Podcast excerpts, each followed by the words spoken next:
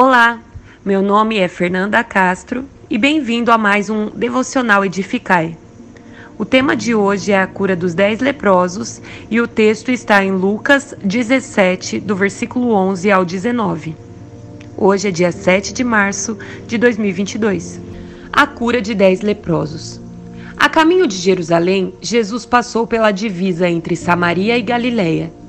Ao entrar num povoado, dez leprosos dirigiram-se a ele. Ficaram a certa distância e gritaram em alta voz: Jesus, mestre, tem piedade de nós.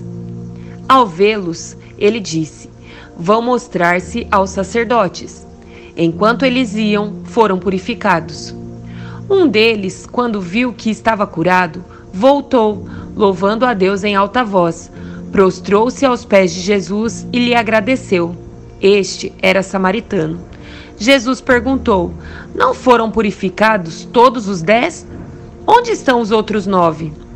Não se achou nenhum que voltasse e desse louvor a Deus, a não ser este estrangeiro? Então ele disse: Levante-se e vá, a sua fé o salvou. Neste texto, podemos contemplar mais um milagre de Jesus: a cura de dez leprosos. Naquela época, a lepra, uma doença altamente contagiosa causada por uma bactéria que atinge a pele e os nervos, representava maldição, impureza, vergonha, mas, sobretudo, o isolamento. As pessoas que contraíam essa doença estavam sujeitas a deixarem suas casas, seu convívio social, seus trabalhos, amigos e pessoas que amavam. Então, ao imaginar esse cenário, podemos dizer que o maior desejo dessas pessoas era que fossem curados, para que assim tivessem suas vidas reestabelecidas. Ou quem sabe, até mesmo alguém que olhasse para elas com compaixão ou misericórdia. Então, um dia algo acontece. Alguém capaz de reverter essa situação entra no povoado e os ouve. Não desvia o olhar com medo ou repulsa, não se esquiva, não julga, mas fixa seus olhos neles e os dá um, um comando. E assim muda a história de dez pessoas. O pedido dos leprosos era que Jesus tivesse piedade deles, demonstrasse compaixão.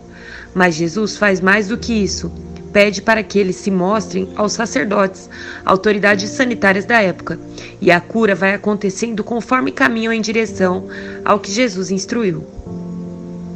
Muitas vezes queremos a resposta de Deus de imediato. Somos ansiosos e impacientes, e por conta disso acabamos perdendo o milagre. Neste texto, assim como acontece com Naamã e os sete mergulhos, e lá em 2 Reis, capítulo 5, do versículo 1 em diante, o Senhor proporciona cura à medida em que os enfermos creem em seu poder e no seu comando, à medida em que caminham para mostrar-se aos sacerdotes. Que possamos ter fé em ouvir e obedecer à voz do Senhor. Quando percebeu que estava limpo, um dos dez leprosos volta para agradecer Jesus, um samaritano, estrangeiro reconhece a grandeza do feito de Jesus e volta para agradecê-lo, e além da cura, recebe a salvação. Amados, que possamos aprender com este samaritano. Devemos nos empenhar em ter um coração grato, principalmente a Deus. Na dificuldade, o buscamos e clamamos incessantes, porque sabemos que Ele tem poder para nos atender mas que sejamos capazes de reconhecer como maior do que a bênção o abençoador.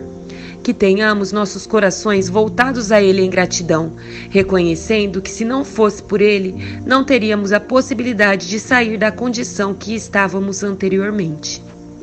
Que o Senhor abençoe a todos vocês e até a próxima!